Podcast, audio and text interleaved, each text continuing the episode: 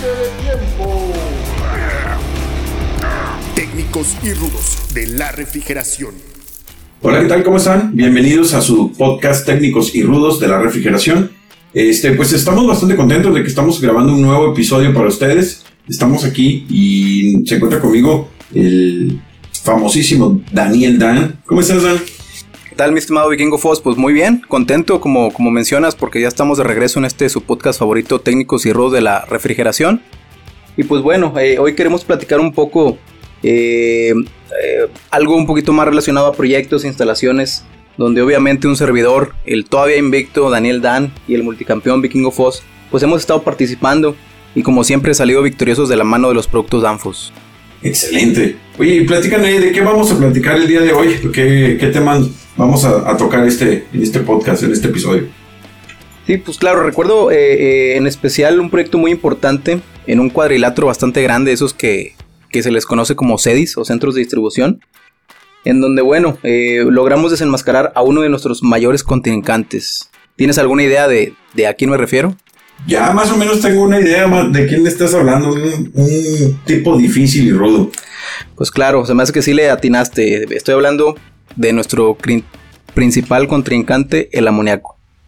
No, ya me imaginaba, porque definitivamente es un tipo bastante complicado. Mira, eh, el amoníaco sí requiere sus llaves y piruetas. La realidad es que tenemos que incluso tener bastante detalle en el tema de la instalación y toda la consideración para la refrigeración con amoníaco. Muy importante, tanto las válvulas industriales, tener sus variadores de velocidad, tener detectores de amoníaco y sobre todo la seguridad completa, tanto de la gente que está haciendo las instalaciones, así como los usuarios finales, que yo creo que les va a interesar mucho este, este episodio, donde vamos a hablar de la refrigeración con amoníaco. Es correcto, pues en este proyecto, eh, a grandes rasgos, pues se instalaron válvulas manuales SBL, también válvulas industriales de control, ICS e ICF, y bueno, con estas válvulas y detectores de amoníaco tipo GDA logramos la, rendición de, este famoso contrincante. Oye, ¿te gustaría que le platicáramos a nuestros amigos de este podcast pues más detalles sobre este proyecto? Eh, yo creo que sería muy interesante pues todos los puntos de mejora que hemos estado teniendo conforme al avance de la tecnología con la refrigeración con amoníaco. Pues me parece perfecto, estimado. ¿Qué te parece si vamos al round número uno para compartirle más detalles a nuestros amigos? Excelente, vamos a darle. Round 1 highlights del proyecto Freón versus Amoníaco. Excelente, pues ya entrando más en detalle sobre este proyecto, ¿qué te parece Dan? Este, si platicamos cuánto fue eh, que se llegó a conseguir, inclusive vamos a hablar de, desde las ingenierías de este proyecto y cómo fue que vencimos literal a la ideología de trabajar con refrigerantes de freón. Correcto, Fos, digo, me parece bastante interesante eh, lo que mencionas y sobre todo ilustrativo, ¿no? Si nos puedes platicar sobre las consideraciones que se tienen que tener en una instalación, cuando se realiza un cambio refrigerante, las diferencias entre ellos, por ejemplo. Fíjate, mi Invicto, Dan, claro que este, ya hablando en consideraciones y diferencias, primeramente antes que nada, eh, pues es el tipo de válvulas, ¿eh? el tipo de válvulas que se manejan con amoníaco son totalmente diferentes el tema de las, válvulas ICS, el tipo de control con el que se tienen que estar especificando las aplicaciones que tienen que estar bien preparadas y bien entrenadas directamente para ir al trabajo que les toca. Y en este caso también eh, podemos estar hablando del CO2 como un refrigerante natural. Vamos a estar hablando también de cómo es que soportan estas máximas presiones para llegar a las 52 bar, por ejemplo, que es prácticamente el equivalente a 754 libras. Aquí es donde nos damos cuenta que manejar altas presiones no es nada fácil en una instalación, sobre todo que pues el enemigo también platicando como el freón, ¿no? Entonces es un día a día que tienen que vivir los técnicos cuando trabajan con amoníaco. Oye, mi estimado, entonces si la, si la presión es una fuerza, pues yo creo que yo soy una válvula industrial porque soporto mucha presión, ¿no? Bueno, no, no te creas una broma, pero y hablando más en serio, eh, esto es interesante porque al usar las válvulas industriales Danfoss podemos operar de la mejor manera en nuestras aplicaciones con estos refrigerantes que les podemos llamar refrigerantes del futuro, ¿no? Eh, bueno, más bien yo les diría a los refrigerantes del presente, pero bueno, son a los que tenemos que migrar en base a las nuevas tendencias, porque pues con ellos vamos a, promover el cuidado del planeta, ¿no? Por todas las cuestiones que ustedes ya conocen, amigos. eh, al, final del día son refrigerantes naturales. Eh, recuerden que este es el único planeta donde existen las luchas eh, de sus luchadores favoritos, Dan y Foss, y bueno, hay que cuidarlo, ¿no?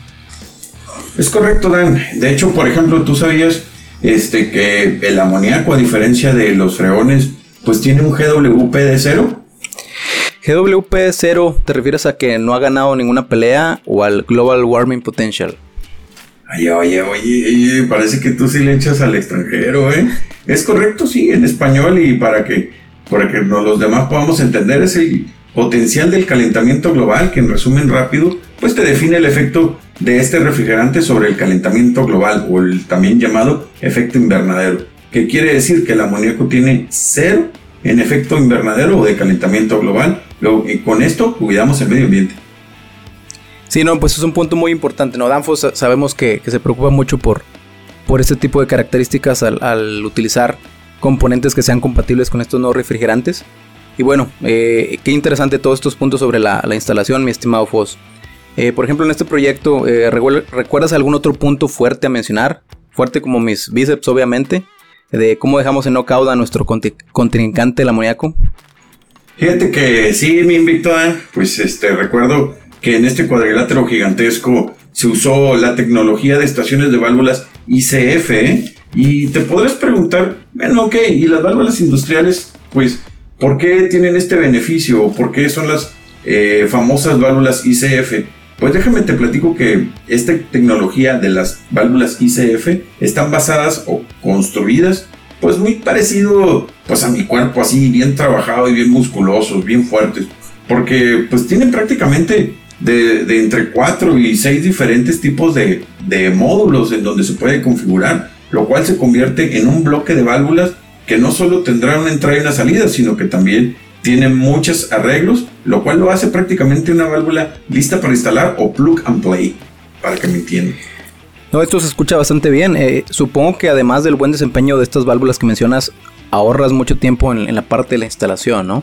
Sí, exacto. De hecho, este, se instalan rápido. Se refiere pues prácticamente a, no necesidad de contar hasta tres como el refri este que te tocó la vez pasada, sino pues prácticamente es una válvula que tiene dos soldaduras, una por cada lado y a diferencia de, de otros eh, arreglos con válvulas que tienes que hacer 8, 10 o más soldaduras en diferentes tipos de arreglos. Esta con dos soldaduras tiene una a la entrada y una salida y listo. Pues definitivamente una excelente tecnología de ahorro tanto de tiempo como de dinero. Y sabes que mi estimado, eh, recuerdo yo también eh, de la aplicación el uso de variadores de frecuencia tanto en ventiladores de los condensadores que eran aproximadamente de 40 HP como también en los motores de bombas. Todos estos drives tuvieron un impacto directamente en el ahorro de energía. Por eso es bueno siempre eh, o es importante instalar los drives en motores y ventiladores. Incluso creo que más importante que entrenar para la lucha, te puedo decir mi estimado. Pero bueno, instalar estos drives nos asegura no tener consumo de más eh, durante el proceso de los equipos, ya que estaríamos controlando solo a la potencia necesaria de los equipos y no al 100% de su carga, ¿no?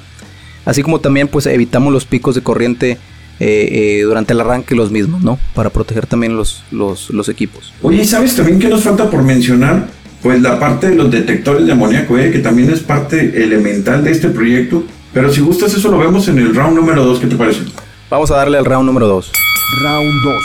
¿Cómo defenderte de amoníaco? Pues ahora sí, Dan, ¿qué te parece si empezamos con este segundo round hablando ya directamente de cómo nos logramos defender de nuestro contrincante el amoníaco, el cual ya platicamos que es un refrigerante natural y que tiene un GWP de cero. También hay que saber cómo enfrentarse a él.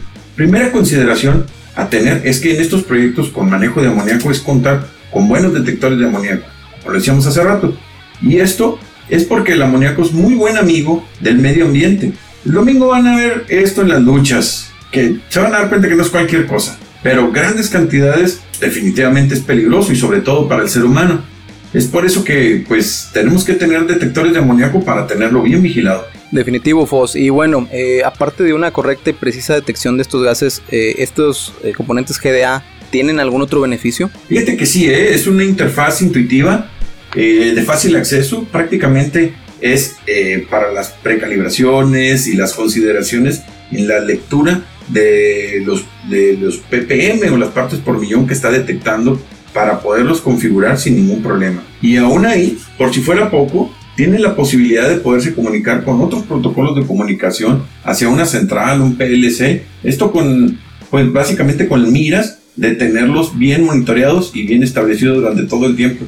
Pues prácticamente es como si tuvieras el entrenador ahí del gimnasio ahí pegadito a ti que no te deja aflojarle. Claro, claro, por supuesto. De hecho, bueno, es una muy buena información la que compartes, Fos. Y me gustaría complementar un poco eh, cabe resaltar que estos detectores de gases no solo son para detectar amoníaco, eh, que es el refrigerante R717, sino también son compatibles para detectar CO2, que es el R744, y otro tipo de refrigerantes fluorados como los HCFC y los HFC, y hasta incluso el gas propano, que sería el R290. Si nuestros amigos se preguntan cómo es posible que puedan tener tal flexibilidad de detección entre los diferentes refrigerantes, eso es posible gracias a que cuenta con una gama muy amplia de tipos de sensores desde sensores electroquímicos, semiconductores, de tipo pelistor e incluso hasta de infrarrojo. Oye, entonces estos detectores GDA pues son prácticamente como nuestro amigo el Mil Máscaras, ¿no? Que cambia de máscara con diferentes contrincantes, ¿eh? Para despistar al enemigo. Claro que sí, de hecho es una muy muy buena referencia. Pero bueno, mi estimado Foss, eh, ¿sabes otro tema importante? Nos estamos olvidando que que ayudó tanto al cliente final como directamente a la aplicación para, para poder defendernos del, amoníaco.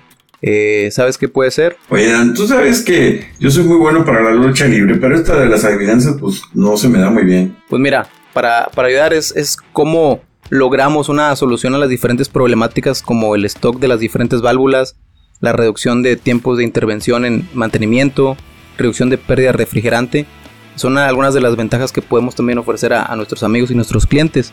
Y pues todo esto lo, logramos resolver con las estaciones de válvulas de la línea FlexLine, que abarcan tanto las válvulas SBL, las válvulas ICS y las ICF. Oye, claro, ¿eh? de hecho tienes razón con el tema de la línea FlexLine. Prácticamente tener un stock limitado o bajo de válvulas, eh, donde cubres básicamente todos los aspectos de las aplicaciones, ya que el mismo cuerpo de la estación de válvula pues funciona para otras válvulas. Eh, para hacer su, su correcto intercambio y, y, sin problema. Incluso también puedes utilizar arreglos propios de algunas necesidades específicas de, pues, de los usuarios finales, ¿no? Como tal. Sabemos las necesidades que hoy tenemos prácticamente es tener toda esta línea FlexLine o flexible para que se pueda ajustar a las diferentes aplicaciones que el usuario necesita. Definitivo, definitivo amigo. Y bueno, todos estos puntos se resuelven a la perfección con estas nuevas tecnologías que ya mencionamos. Así que ya saben amigos, si están luchando y requieren algún relevo, pueden directamente chocar la mano para que este, usen estos eh, sensores, detectores de gases eh, y las válvulas industriales eh, FlexLine para que puedan acabar y poder controlar a, este contrincante llamado amoníaco. Oye Dani, por cierto, este, ya que estamos hablando de válvulas y detectores, pues es importante que nos digas cómo es que fueron tantas válvulas instaladas en cada uno de estos equipos. Claro, Fos. De hecho, se te va a caer la, máscara de la impresión cuando escuches los siguientes números. Ni con tanto campeonato que tienes te, le acercas, ¿eh? Pero bueno, ¿qué te parece si esto lo vemos ya directamente en nuestro siguiente y último round, el round número 3? Round 3. ¿Cuántos títulos? Bueno, mi estimado y multicampeón amigo, el Vikingo Foss, eh, me preguntabas por los números, ahora sí, vamos eh, a hacer una remembranza del total de victorias conseguidas con este gran proyecto en el centro de distribución que mencionamos.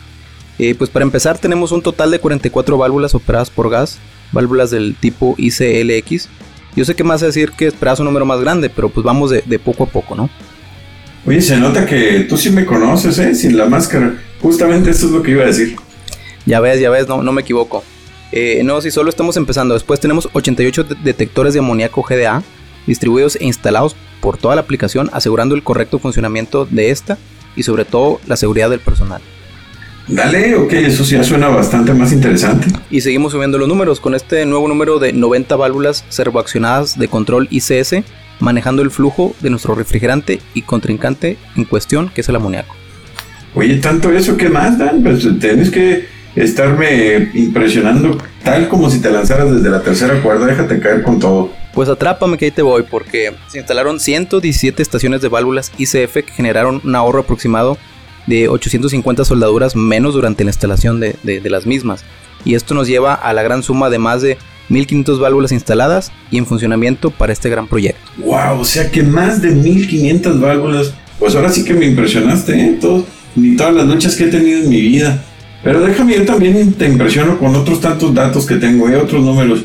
Pues este cliente final, pues básicamente de este proyecto, primero que nada, tiene presencia en muchos estados de la República Mexicana, más de 8 estados y tiene más eh, de 14 megacuadriláteros, por llamarlo de alguna manera, ¿eh? o centros de distribución. Estos centros de distribución, donde está este proyecto, está aproximadamente arriba de los 20 mil metros cuadrados. Por si fuera poco, el cliente cuenta con más de 4.3 millones de metros cuadrados de pisos de venta distribuidos a lo largo de todos los formatos de tienda que tienen. Sí, mi estimado vikingo, casi puedo escuchar la ovación de los fanáticos en la arena por esta gran victoria.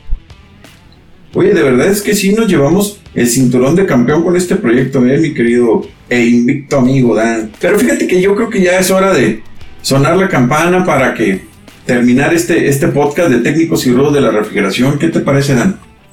Claro que sí, eh, mi estimado vikingo. Pues bueno, solo antes de, de irnos, recuerden, amigos, que siempre aquí hacemos énfasis en luchar y combatir la rudeza, siempre aplicar las mejores prácticas en sus proyectos.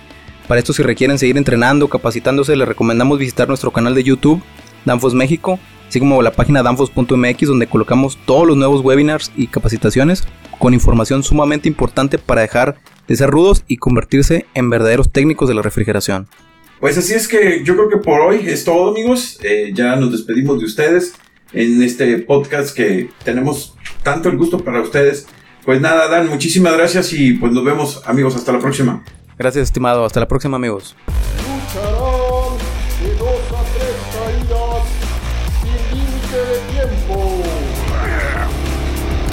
Técnicos y rudos de la refrigeración.